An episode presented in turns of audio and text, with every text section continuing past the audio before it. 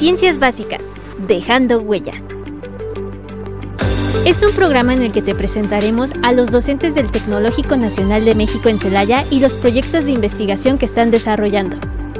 Contaremos con entrevistas de investigadores externos, exposiciones de temas relacionados a retos e innovaciones actuales de la educación, así como la autoría y colaboración en publicaciones de libros de carácter académico. Sean ustedes bienvenidos a Ciencias Básicas, dejando huella.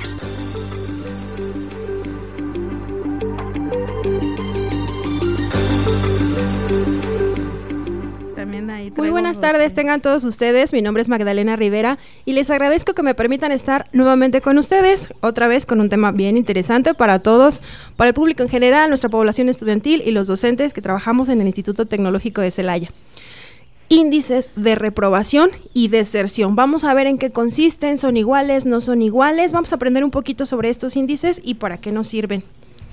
Y para ello está con nosotros la docente Sara Marcela Arellano. ¿Qué tal? Hola, muy buenas tardes. Iniciamos este nuevo programa. Muchas gracias, Magda. Gracias, Sara. Y se encuentra con nosotros también América. ¿Qué tal, América? Ya había estado con nosotros, platicándonos, informándonos y enseñándonos sobre muchas cosas. Hola, América. Hola, hola. Este, muchísimas gracias por la invitación, pues muy contenta de estar aquí nuevamente. gracias, América. A ver, ¿cuál de las dos me explica? ¿Cuál es uno, cuál es otro? Porque a veces nos confundimos, pero ¿en qué consisten estos? Ok. Adelante, América. Gracias. Este, bueno, reprobación y deserción son dos conceptos que, que podemos ver íntimamente relacionados. De hecho, en muchas eh, investigaciones, si nos vamos a, así a, a, términos como muy técnicos, los vamos a ver generalmente este, como empatados, ¿no? Eh, sin embargo, si hay diferencia entre los conceptos, vamos a ver que la reprobación en sí nos va a indicar eh, vaya, aquel número, aquel índice, aquel porcentaje de alumnos que no alcanzan las eh, competencias necesarias, los conocimientos necesarios de alguna asignatura o de algún curso. Entonces, vamos a entender de esa forma eh, a la reprobación como que no están llegando al, mínimo necesario de conocimientos, habilidades, destrezas, competencias eh, sobre los planes y programas de estudio, ¿no? ¿Qué es la deserción? por otro lado, se entiende entonces como deserción el abandono de un alumno, eh, ya sea en una asignatura o en un curso completo, ¿no?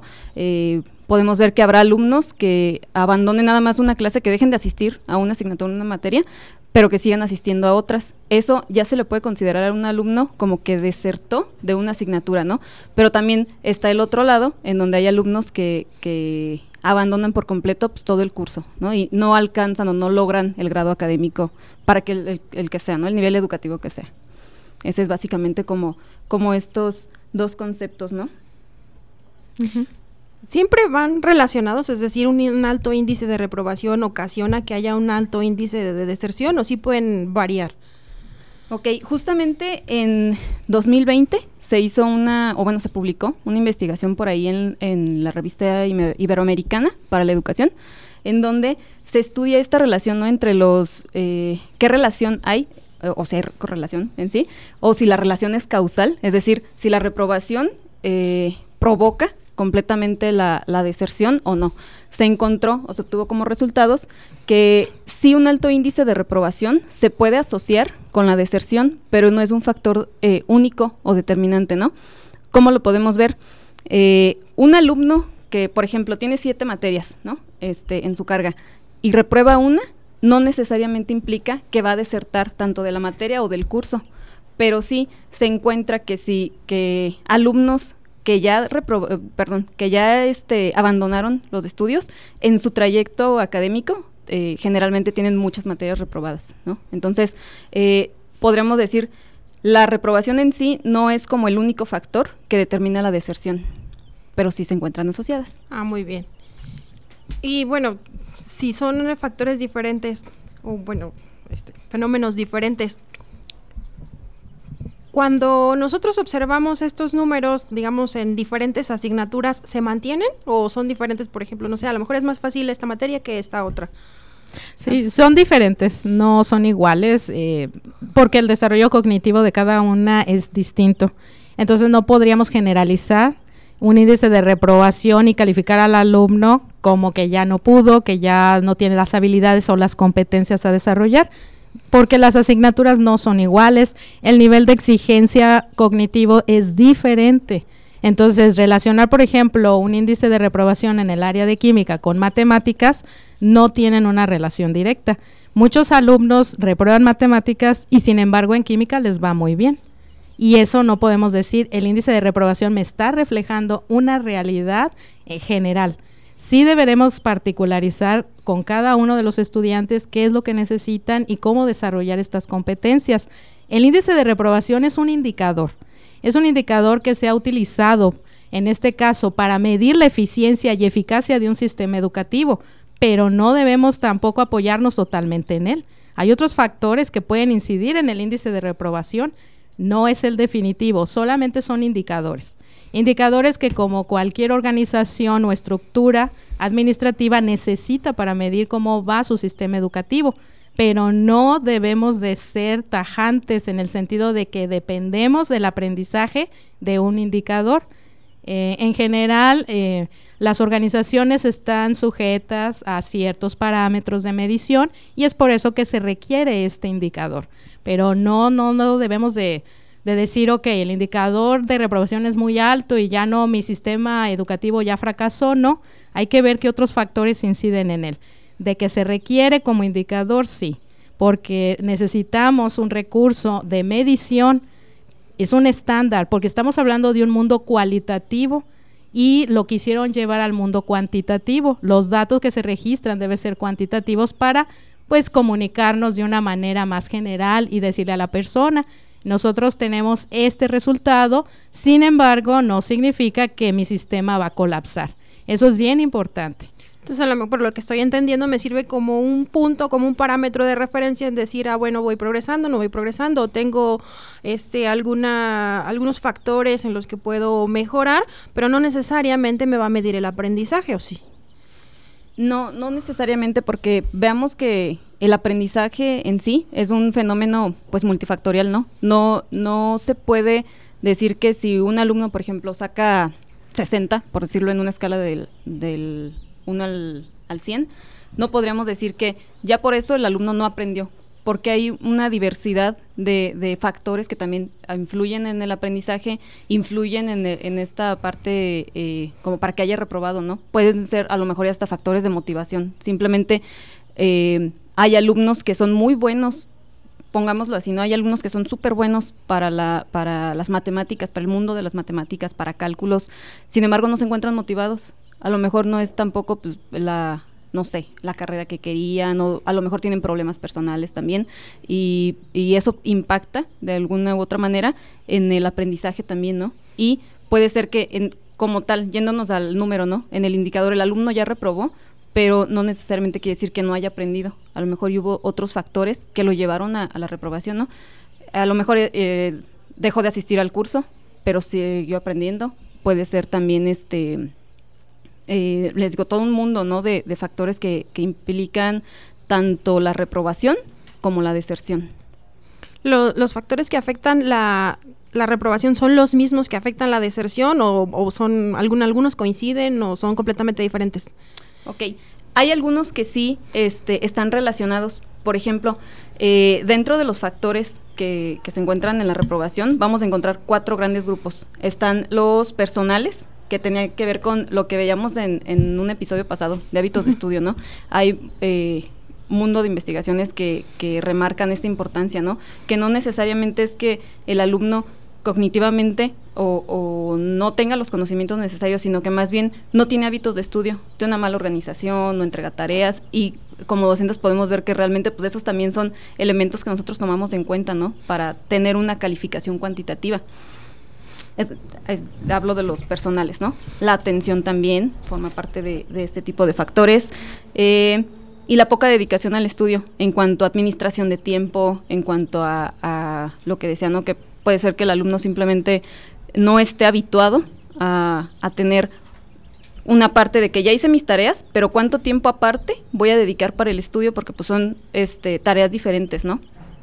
Eh, dentro de otro grupo de factores para la reprobación están los socioafectivos. Aquí viene entonces esta parte de, la motivación, viene también por ahí este el ineficiente eh, manejo del estrés académico. El estrés en general pues a todos nos sirve, ¿no? Y a todos nos ayuda porque si no tuviéramos cierto nivel de estrés, no nos moveríamos para hacer las cosas. Es como una de las funciones principales de, de las emociones, ¿no? Sin embargo, cuando este estrés ya aumenta mucho, ya pudiéramos decir raya en, en en este, niveles patológicos, que ya el alumno está dejando de comer, ya no duerme o, este, por el contrario está comiendo en exceso, eh, tiene problemas gastrointestinales y todo eso, eh, ya se refleja, ¿no? Y, a lo mejor ya hasta hay alumnos que, han llegado a presentar crisis, ¿no? Por la ineficiente gestión del estrés, ¿no? Ese es uno también de los factores socioafectivos. El autoconcepto académico. Hay alumnos que a lo mejor y venían de un modelo este, un poquito diferente en prepa, ¿no? Y entran al mundo universitario y es como un choque contra la pared, ¿no? Y de repente es, ¿será que no soy buen estudiante? ¿Será que no sirvo para esto? Entonces, ese es, por ejemplo, uno de los factores que implica em, o que pega en, los, eh, en la reprobación y también en la deserción. Hay también investigaciones que respaldan en el hecho de que muchos alumnos abandonan la escuela por el autoconcepto que se tiene, ¿no? De que a lo mejor no soy buen alumno, y ya, se toma como si fuera una ley y pues dicen, mejor me voy, ¿no? Antes de, enfrentar esa que puede ser mi realidad, pero no necesariamente sea verdad, ¿no? Eh, y también en los socioafectivos se encuentran las deficientes redes de apoyo. Eh, creo que el hecho de que un alumno sepa que dentro de la escuela tiene también eh, el grupo de amigos, que a lo mejor este, no le entendía la materia, pero con mis amigos me pongo a estudiar y con ellos creo como este aprendizaje entre los pares, ¿no? De, que le entiendo más y ya saco mis dudas y todo eso. Ese también es uno de los factores que implican en, eh, o que pegan en la reprobación.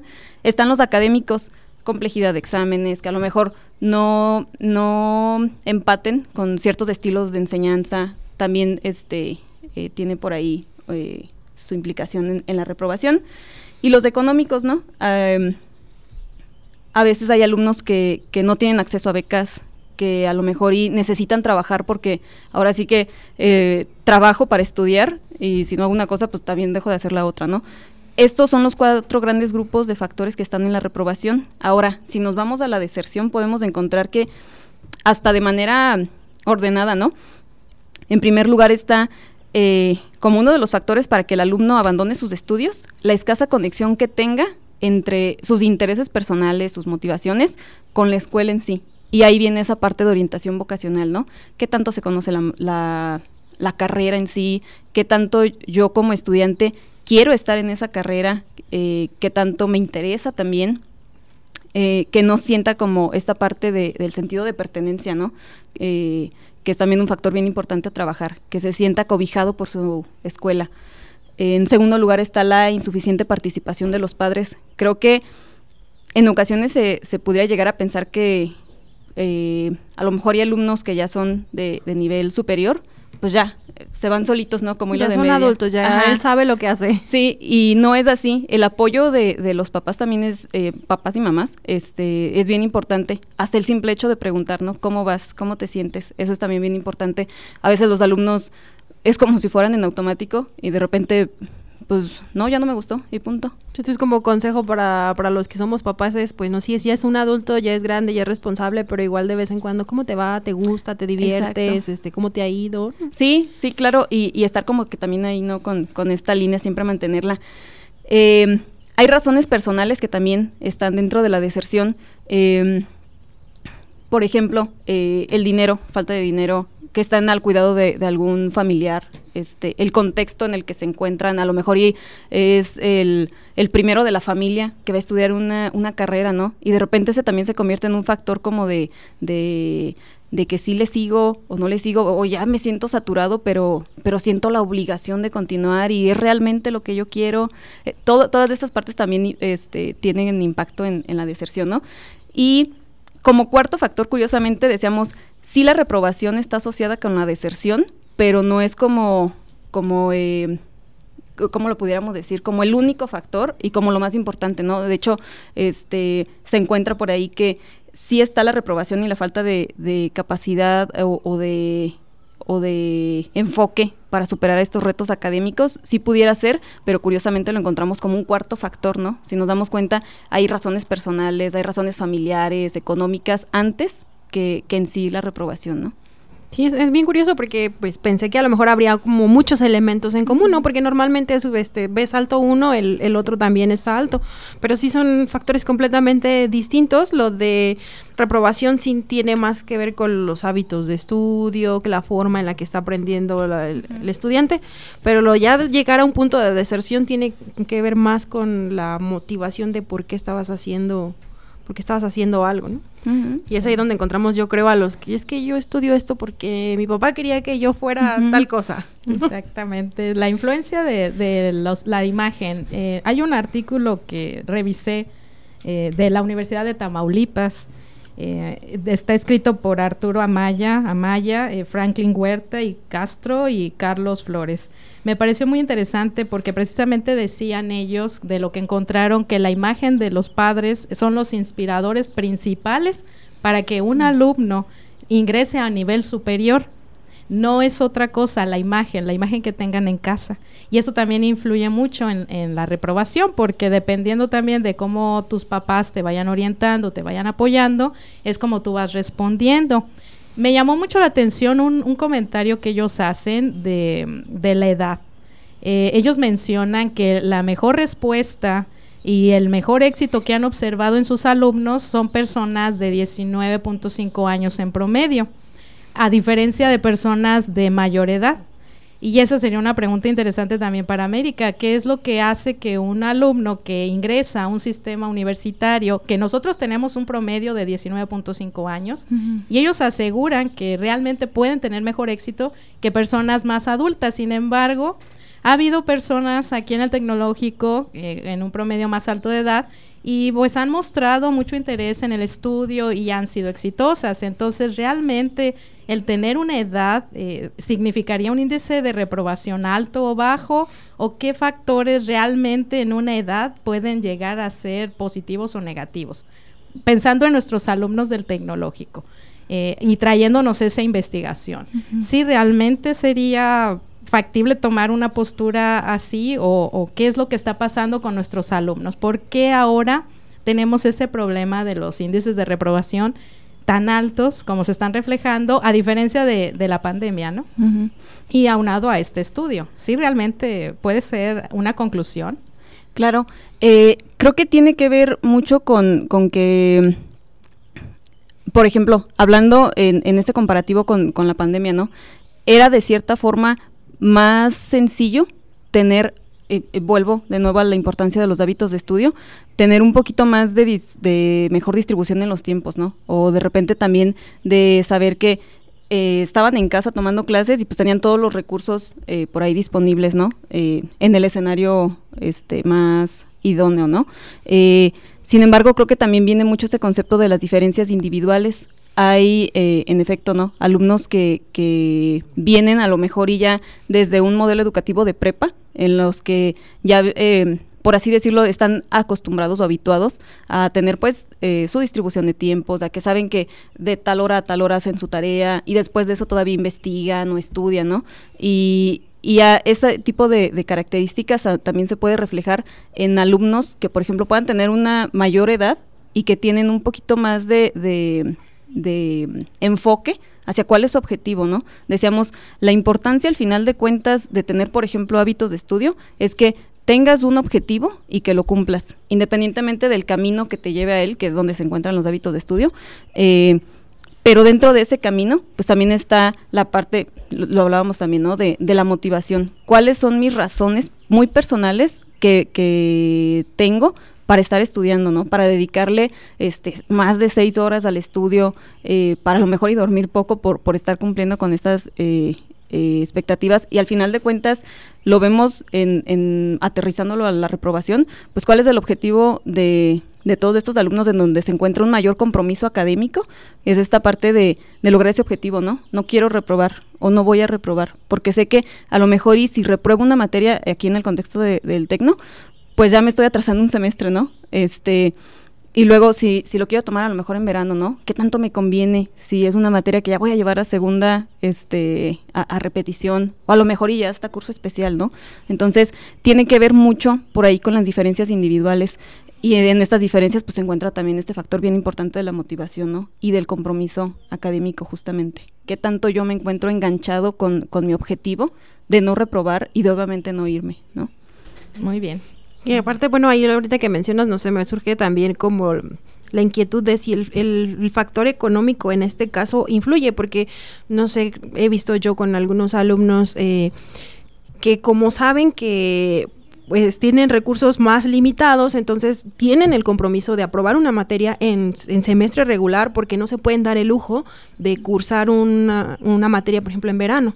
Entonces ellos sí dicen, no, no puedo llevarme la verano, tengo que cursarla en este momento porque si no, este, pues sí me voy atrasando, como mencionabas. claro, es que justamente eso eh, forma parte de, de, la motivación. Eh, hablábamos en, en, el, en este episodio de, de hábitos de estudio que también... Eh, está implicada esta, esta parte de la motivación, pero la motivación lo vemos desde que es algo interno, ¿no? Yo mismo, las razones que para mí me motivan, me mueven en sí a lograr un objetivo, pueden ser bien diferentes a lo mejor y, a las tuyas o a, las de usted también. Entonces, eh, entre alumnos hay muchos factores que son distintos, pero que al final de cuentas me motivan. Y en efecto, uno de ellos puede ser... Eh, dos escenarios, ¿no? Un alumno que a lo mejor cuenta con un poco más de recursos en ese sentido, pues puede ser que, el factor económico no sea importante en ese sentido, ¿no? No sea un factor de motivación para, para no reprobar. Pero otro alumno que a lo mejor este, trabaja para pagarse los estudios, pues ese, puede ser uno de los principales, ¿no? Porque eh, está esforzándose este, eh, de otra forma también aparte del estudio. Eh, para lograr ese objetivo, ¿no? Entonces, sí es bien importante aquí saber más que nada qué es lo que nos motiva como estudiantes, a lo mejor hasta hacer ese, ese ejercicio de autorreflexión, ¿no? ¿Qué es lo que me está motivando para no reprobar? Y, y ahora sí que tomar en cuenta esos, esos factores y ponerlos sobre la práctica, ¿no? También la relación, ¿no? Con los maestros, porque desde primaria, bueno, preescolar, primaria, todo un curso puedes llevar el mismo docente, sin embargo entras a medio superior y superior y tienes otros, otros docentes. Y la mala relación de un estudiante con su docente puede ser también factor reprobatorio, porque no empatizas con ellos. Ellos no conectan contigo, entonces no tienes algo con qué llegar positivamente. Y eso puede ser un factor de desmotivación también. La personalidad del docente. Yo platicaba con unas personas de sistemas y le comentaba en este sentido. Yo creo que hay docentes que sí empatizan con ciertas carreras. Y es una realidad. Y hay docentes que a lo mejor no empatizas y sientes, pues el, alumno luego, luego lo refleja, ¿no? Dices que no le quiero ni preguntar, porque si le pregunto hasta me va a regañar y luego va a decir que no sé nada y bueno, me va a criticar. Entonces yo creo que también esa parte, ese paradigma del tipo de, docente que, con el que te vas a enfrentar, puede ser o puede llegar a ser un factor de reprobación. No podemos dar el ideal, pero al menos quizás es el estudio de las personalidades, de cómo son los alumnos, qué les gustaría aprender, cómo les gustaría aprender, para que entonces se dé un ambiente más relajado y el índice de reprobación que sea uno de los factores que aminoren, porque en realidad los mismos alumnos se acercan y te comentan, es que yo no le quiero ni preguntar, porque entonces esto va a crear un caos o me voy a exponer, que esa es una parte que también sufrimos en pandemia. Eh, bueno, ahí eran otras cosas, ¿verdad? Pero en realidad sí, pues es que ahí, ahí vivimos mucho, pero sí, sí entiendes también esa parte de la personalidad del docente, que es complicado, ¿no? Y es un factor. Al final de cuentas lo menciona la misma Secretaría de Educación. Sí es un factor, una mala relación con tu docente. Claro, porque se quedan callados, se quedan con la duda y pues tú quieres avanzar y no hay manera de motivarlos, que también es otro factor que le culpan un poco al docente, ¿verdad? No motivas a tus alumnos, pero es que también, como dices, debe de ser algo interno hacia afuera. Podemos usar estrategias y aún así el alumno no responder. Entonces ahí, ¿qué pasaría? Qué recursos podemos tener, que ya no sea tanto del profesor, sino también que nos ayude el entorno, ¿Qué, disponemos? ¿De qué disponemos como estrategia? Claro. Eh, hay, hay muchas teorías tanto psicológicas como pedagógicas en donde se une y surge como esta esta parte no de desde el enfoque este psicopedagógico eh, que respaldan este hecho no no hay forma en que el aprendizaje se obtenga en un entorno que se sienta hostil o como bien comentaba este la maestra Sarita no que el alumno se sienta em, no sé imaginemos un escenario va el alumno entra al salón no está el docente está esperando, está esperando y hasta en ese momento siente como, como el latido del corazón, ¿no? La ansiedad. Veo llegar al docente y chin. Ah, creo que quería. no. Y hasta a veces nos da, yo creo que, que nos ha tocado como docentes eh, ver las caras, ¿no? De que, chin. Y no hay si bien sí puede ser, y, hasta nos podemos remontar a, modelos pedagógicos, ¿no? Donde el docente era como una figura de autoridad completamente y los alumnos no era que a lo mejor aprendieran, sino que nada más se convertían en una máquina de repetición y de esa forma decían, ah, pues ya, está aprendiendo. ¿Cómo, cómo saco un indicador o cómo digo que, que, está aprendiendo? Pues porque tiene una calificación de 90 a 100, porque está repitiendo nada más algo. Pero eso no implica que en efecto esté aprendiendo, que tenga, y hasta nos vamos al concepto de aprendizaje, ¿no? De que tenga un cambio de conducta derivado de todas esas experiencias, ¿no? a lo mejor no, le era significativo simplemente por el temor a, a, la represalia o el temor a que no me vaya a sentir como castigado, ¿no? Por, por no saber. Sin embargo, como docentes yo creo que es bien importante tomar también este factor de identificar también nosotros cuál pudiera ser el estilo de, enseñanza que tenemos, ¿no? A lo mejor si noto que soy eh, que, o que tengo un estilo muy autoritario y veo a mis alumnos porque es innegable este la retroalimentación que ellos nos dan con las expresiones, con los movimientos. Solo al ver sus caras. Sí. Volteas y ya te das cuenta de qué están sintiendo. Exactamente, ¿no? O hasta con el típico de, de este, ¿quién, quién participa? Y se agachan. ¿Dónde? Detrás del más alto. Para todos Exacto. Como el meme, ¿no? Se va desapareciendo el alumno. Este, eh, es importante también como docentes decir, bueno, ¿dónde estoy cerrando yo los canales de comunicación, ¿no? Y hasta dónde los puedo abrir. Y ese es el, primer caminito para poder este, em, ayudar al alumno a que aprenda.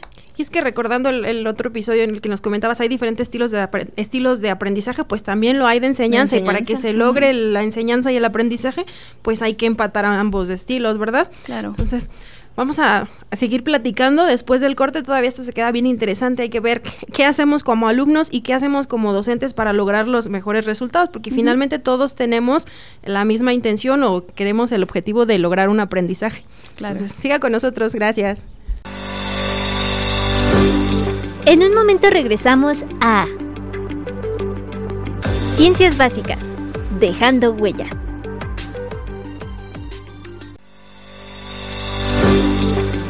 Ya estamos de regreso en Ciencias Básicas, dejando huella.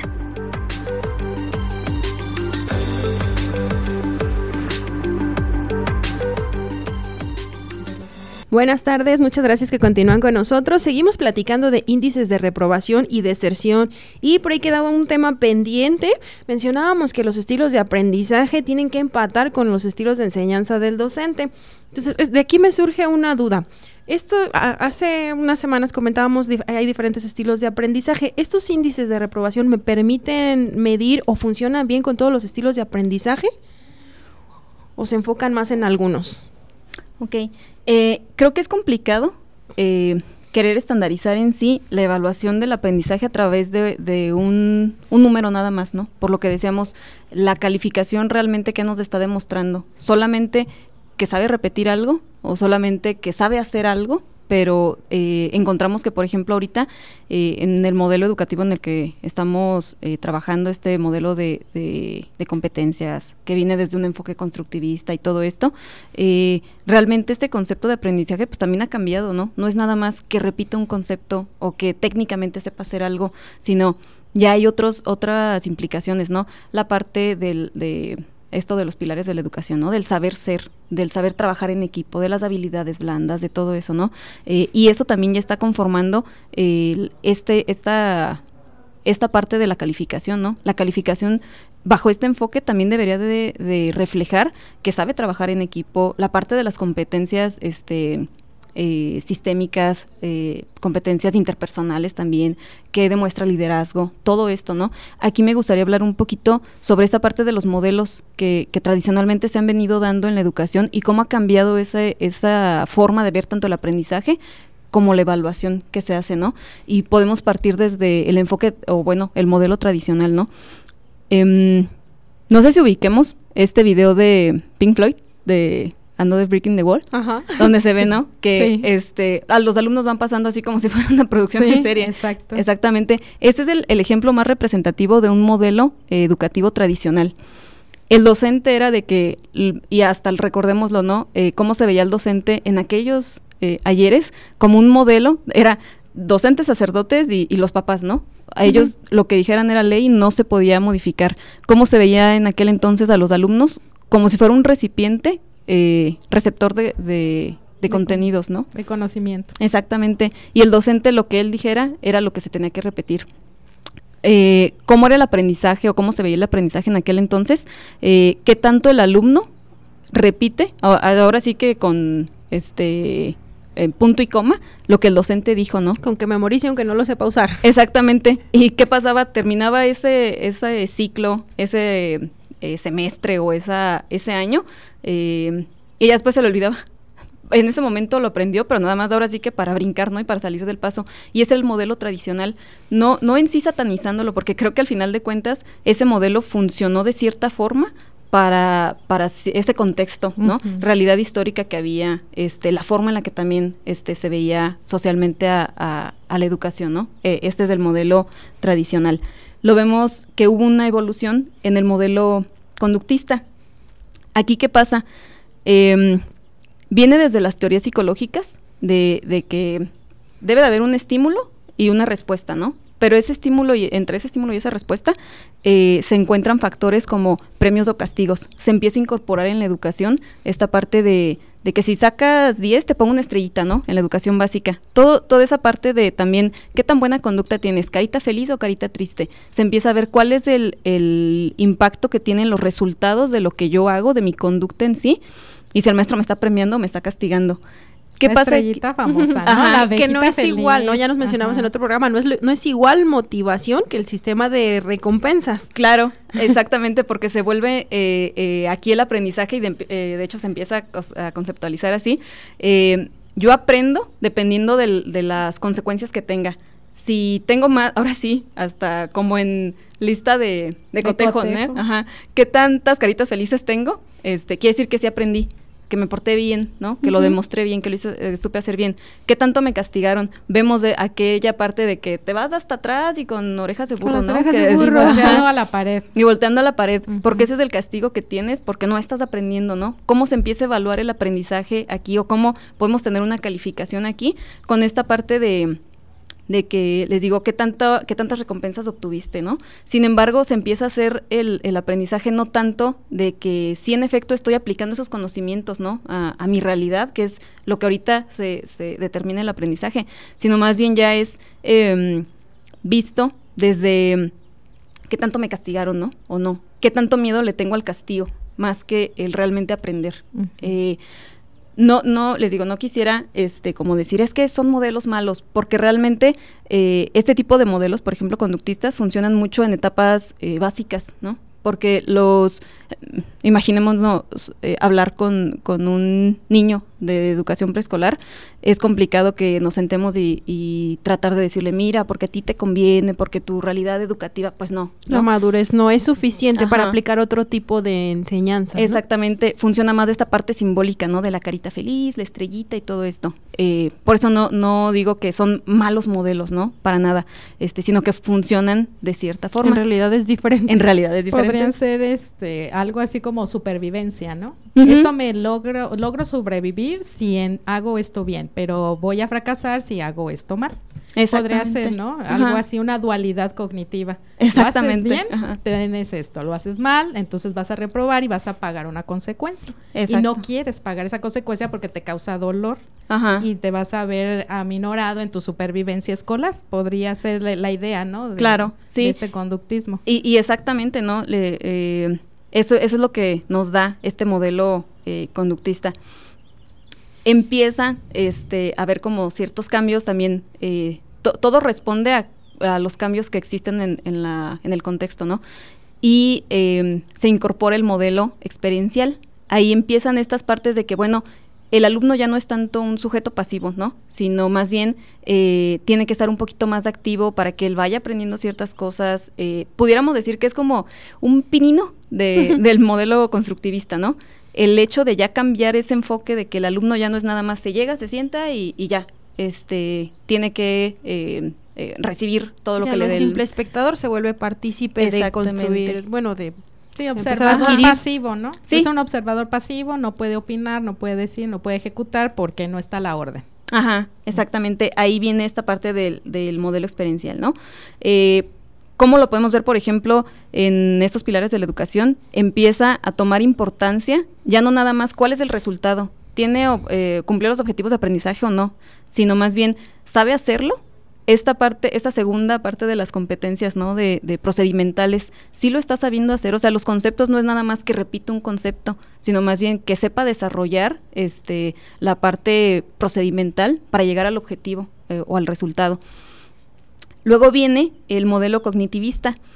¿Qué pasó aquí? Empezó como el boom de las tecnologías, ¿no? Las primeras computadoras y todo esto.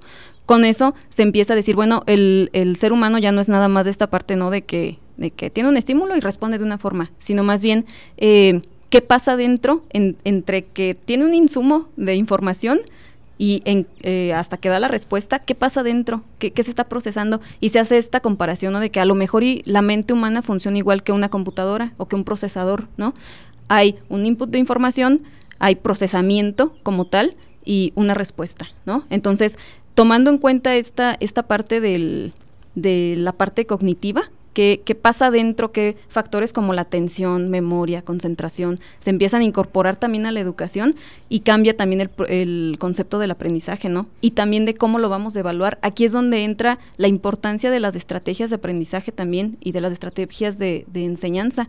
¿Cómo le hago para que el alumno construya esos conocimientos eh, y que tenga una base este, para que a partir de ahí puedan incorporarse nuevos conocimientos, ¿no? Pero que tengan eh, de dónde sujetarse. Que sean sólidos para que, perduren. Exactamente. Hay un concepto que nace justamente de, aquí, del, modelo cognitivo, em, los conocimientos previos. El modelo cognitivo apuesta porque el alumno tenga una base, como decíamos, ¿no? Y a partir de ella se vaya construyendo un conocimiento. Lo vemos, de hecho, ese concepto todavía ahorita, ¿no? Hay alumnos que a lo mejor si no tienen las bases de, no sé, de jerarquía de operaciones, por decirlo, a lo mejor no podemos llegar a, ver un tema tan avanzado, porque de dónde se agarra ese, ese conocimiento, ¿no? De dónde va a empezar a formar una estructura para realmente aprender. Entonces, el aprendizaje se convierte en este...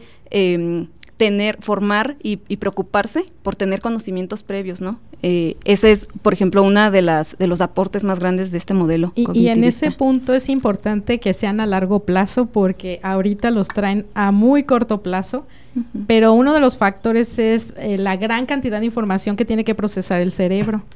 La cantidad de imágenes que tienen debido a la tecnología. Eso es un punto importante de por qué los alumnos no pueden tener en memoria a largo plazo estos aprendizajes.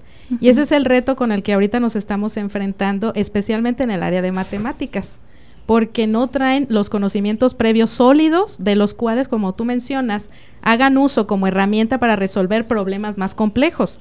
Entonces, ¿cómo llevar al alumno de algo que debería de saber desde primaria, secundaria, prepa, a un modelo complejo como es las competencias. Las competencias sí te exigen todo un entorno y una estructura mental, una estructura de comportamiento que no la tenemos en este momento, pero nos gustaría muchísimo saber cómo la podemos generar para que eh, los alumnos estén más empatizados con este nuevo con esta nueva realidad, porque en internet sabemos que tenemos mucha herramienta, de la cual pueden disponer si no se acuerdan de un conocimiento. Buscas en Khan Academy, por ejemplo, y agarras el concepto, ejercicios, práctica, videos, pero cuando ya estás en un entorno presencial como ahorita, que ya regresamos de dos años casi de confinamiento, donde ves que el alumno duda, en un procesamiento mental de un binomio, por ejemplo, y luego necesitas para poder avanzar en una integral, entonces ahí está el problema principal. ¿Cómo le hago para que el alumno vuelva o regrese o aprenda este tipo de conocimiento que quedó en el vacío por situaciones ajenas a él? porque su entorno pues tampoco fue muy favorable. Aquí considero importante, yo creo, eh, involucrar un compromiso de ambas partes, ¿no? De los docentes, recordar que pues estos dos años no se vivieron de manera tradicional, entonces hay que adaptar nuestras estrategias a esta realidad. Y como alumnos yo considero importante, pues dada la importancia de construir este conocimiento con bases sólidas, pues ir poco a poco, ¿no? Porque luego preguntan, ay, eso de los logaritmos, ¿yo para qué lo quiero? Bueno, yo trato, al final en esta carrera te van a enseñar conceptos importantes, pero para construir esos conceptos importantes requerimos un ladrillito de un montón de materias que a lo mejor en este momento tú no le ves utilidad, pero quiero todos esos ladrillitos para construir un concepto más grande. Entonces yo creo que ahí eh, compromiso de ambas partes, yo creo que como docentes entender la realidad en que estamos viviendo y como alumnos pues el compromiso de pues haya pasado lo que haya pasado, pues entonces ahora sí yo necesito construir este conocimiento porque finalmente voy a ser el beneficiado. Exactamente, y lo vas a requerir. Ya no, digamos, aunque tú eh, revisaras la currícula para tratar de dar conocimientos eh, básicos, pues a veces los tiempos nos ganan y, también al alumno, porque pues a veces sus cargas son muy grandes, eh, a veces no organizan muy bien también esta parte de las cargas de materia,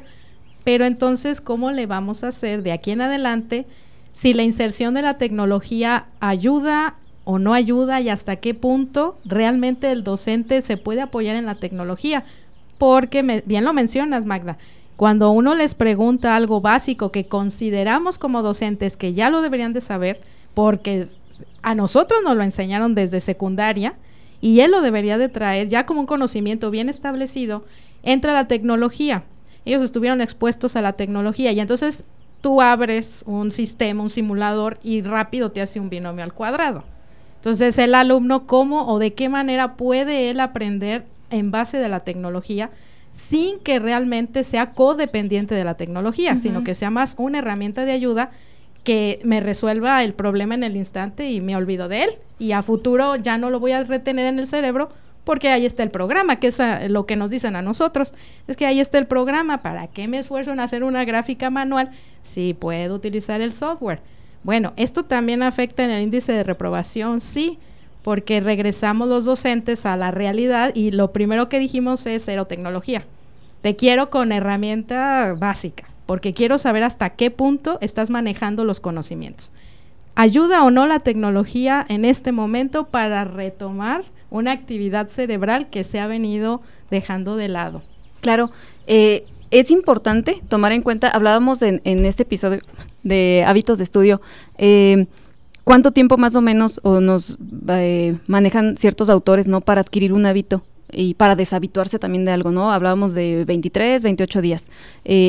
Imaginemos ahora que estuvimos dos años sujetos a este a esta forma de aprender y, de enseñar también en la que se basaba pues estábamos sujetos a, la tecnología si se nos iba el internet pues nos sentíamos como medio perdidos no y de las dos partes también eh, creo que al final de cuentas los alumnos también se llegaron a habituar y, y es algo bien real a que tuvieran ciertas ortopedias ¿A qué me refiero?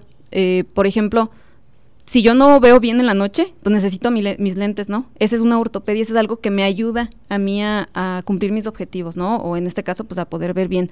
Los alumnos, ¿qué pasaba con la tecnología? Estaban ya sobreexpuestos, eh, lo que decíamos, ¿no? De repente dejar la, la, la clase como si fuera podcast o hacer otras actividades o de repente nada más la seguridad que, que pudieran tener en que, híjole, si me equivoco, pues yo sé que por ahí está este, la computadora o algo así, ¿no? Como comentaba la maestra Sara, también eh, tenía como cierta rapidez en que tengo que hacer un problema, pues lo meto en la computadora. ¿Qué pasa en, el proceso? Lo meto al software. ¿Y qué pasa en el proceso? ¿Quién sabe? Pero salió el resultado. Ajá. Este, es como si volviéramos a este modelo conductista, a este modelo de ser receptores, a este modelo de, de realmente no estar utilizando eh, las capacidades y, todo el potencial que tenemos para volver a, deshabituarnos de este de estas tecnologías, ¿no? no que al 100% ya las quitemos, porque de hecho creo que la pandemia nos ayudó mucho también a avanzar a, una forma de enseñanza y de aprendizaje que al final de cuentas de una u otra forma íbamos a, a, llegar, ¿no? Si tenemos nada más un enfoque como bien tradicional en dar las clases o en aprender, también este, las, las tecnologías nos ayudaron mucho. Entonces es importante también en este proceso, pues no como que quitarlas de tajo, ¿no? Porque al final de cuentas es como eh, cuando quiero hacer una dieta y digo, mañana empiezo y venía comiendo tortas todos los días y de repente lechuga. pues claro que en dos días lo voy a abandonar, ¿no? Y, y claro que se refleja también, ¿no? Entonces, a lo mejor sí gradualmente quitar esa, esa dependencia excesiva de las tecnologías para también revisar otra vez esta parte de la construcción del conocimiento, ¿no? Que nos da este modelo que tenemos, del modelo constructivista, ¿no? Que el alumno es el sujeto completamente eh, activo y constructor como tal de su proceso de aprendizaje, ¿no? Eh, que él sepa también que hay ciertas experiencias y que el docente ya no es quien le va a brindar todo, sino más bien quien va a orientar el proceso quien este, nos puede guiar, nos puede apoyar, quien funciona ahora como esta ortopedia, ¿no? Ajá, como la guía, eh, pero que al final de cuentas el beneficio es 100% para el alumno también, ¿no? Si bien cuando estamos en clase o, esta parte de docencia también nos dan muchas experiencias a nosotros, también aprendemos de manera dual, eh, eh, al final de cuentas, el alumno es también quien está en esta parte medular del proceso educativo, ¿no? Entonces, por eso es importante volver a esta parte de las competencias, saber que que ya no es nada más si reflejas que conoces o no, porque a lo mejor decíamos, no lo puedes meter en un programa y ya, pero no supiste cómo se hizo, eh, sino cambiarlo a eres eh, competente, no de le voy a ganar al otro, sino voy a demostrar que tengo las habilidades este, en varios sentidos, ¿no? En la parte conceptual, que lo sé aplicar el concepto, que sea además ese concepto trasladarlo a otros entornos, ¿no? Esa parte de que iba, ¿para qué me sirve eh, integrar cuando vaya a comprar tortillas? Que es como el Yo no voy a ocupar eso en la vida. Ajá, cuando realmente es partir desde la parte del pensamiento matemático y del razonamiento matemático. Por eso las nociones matemáticas eh, eh, es una forma de pensar, ¿no? Una parte lógica también. Entonces es bien importante este no dejarlo de lado completamente las tecnologías. Les digo yo a mis alumnos cuando me dicen eso, ¿para qué me va a servir? Le digo, ¿alguna vez has visto un futbolista en un partido haciendo abdominales? No, pues no, pero ¿por qué los ponen a hacer abdominales entonces? No, que para fortalecer, bla, bla, bla. Y yo, pues eso es el conocimiento. Te estoy poniendo ejercicios para fortalecer tu cerebro, para desarrollar habilidades que que vas a necesitar posteriormente. Creo que como primera reflexión nos quedaría entender que no estábamos en el punto en el que estábamos antes de la pandemia, no estamos en el punto en el que estábamos durante la pandemia, donde teníamos la computadora, los videos, un montón de actividades. No estamos en ninguno de los dos puntos anteriores y tenemos que aprender nuevamente a trabajar con lo que tenemos ahora, ¿verdad? No regresar a donde estábamos, tampoco está, depender exclusivamente de la tecnología, pero sí empezar a trabajar con lo que tenemos hasta el momento. ¿Qué crees que podamos hacer como docentes, como alumnos, como padres de familia para remediar esta situación? Claro, creo que es importante como, como alumnos desde un principio ser conscientes de la situación que se vive, ¿no? A veces, por ejemplo, en, en, tutorías tenemos una estrategia en la que los alumnos eh, van haciendo como una tablita, un, cuadrito en el que ponen todas sus materias y los parciales, ¿no? ¿Qué calificación voy sacando en cada parcial? Porque eso los ayuda a centrarse en su realidad. Híjole, ya voy reprobando, tengo cuatro parciales reprobados este, de dos, entonces de repente es importante también decir qué voy a hacer, porque eso es, es el indicador que le da al alumno la oportunidad de decir o de presentar medidas correctivas, ¿no? ¿Cómo le voy a hacer este para mi panorama que tengo? buscar también redes de apoyo académicas, programas de asesorías de docentes, eh, programas de, por ejemplo, de tutoría de, pares, en donde alumnos que a lo mejor vayan en otro semestre más avanzado, los ayudan a estudiar. Entonces eso, eso también es importante como alumnos y no dejar la parte de, de que creo que también en, la pandemia nos ayudó mucho a ser un poquito más autónomos en nuestro proceso de aprendizaje, consultar videos de, de YouTube, de repente ver este también estos programas, aplicaciones, ya que estamos hablando de las tecnologías, usarlas en beneficio ¿no? de nuestros objetivos.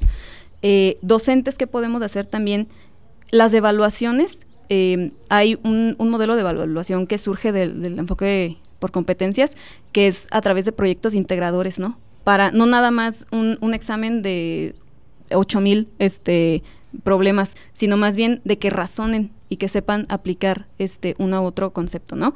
Y creo que también como padres de familia es importante acompañarlos durante el proceso, lo que deseamos saber cómo vas, cómo te sientes, ¿no? Eso es bien importante porque también los alumnos creo que de repente manifiestan esta parte de sentirse como que pues no, no son adultos completamente, pero ya dejaron de ser niños y dónde estoy, ¿no? Entonces es importante también tener estas redes de apoyo familiares. Muy bien, muchas gracias América. Creo que pues con lo del, programa de hoy vamos entendiendo que pues, lo que todos queremos es minimizar estos índices de reprobación y con mayor razón los de deserción, pero como nos platicaba América es eh, multifactorial, no depende exclusivamente del alumno, alumno ni exclusivamente del docente, así que todos podemos poner nuestro granito de arena para mejorar la situación y pues lograr este grandes beneficios principalmente para la comunidad estudiantil y se van a ver reflejados en la sociedad. Muchas gracias por estar con nosotros y nos vemos la próxima semana. Hasta luego. Ciencias básicas, dejando huella. Escúchanos el próximo episodio a través de Radio Tecnológico de Celaya. El sonido educativo y cultural de la radio.